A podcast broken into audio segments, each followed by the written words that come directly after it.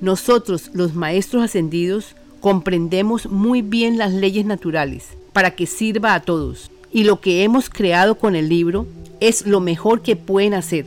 escuchar el libro, para que reclamen autonomía como hijos de Dios y no tengan que regresar otra vez a una tierra de tercera dimensión.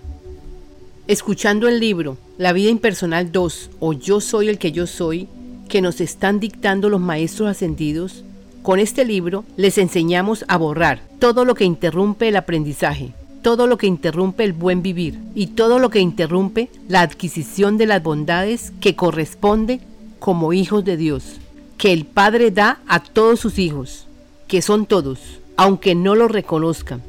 pero si lo reconocen, será más fácil el aprendizaje.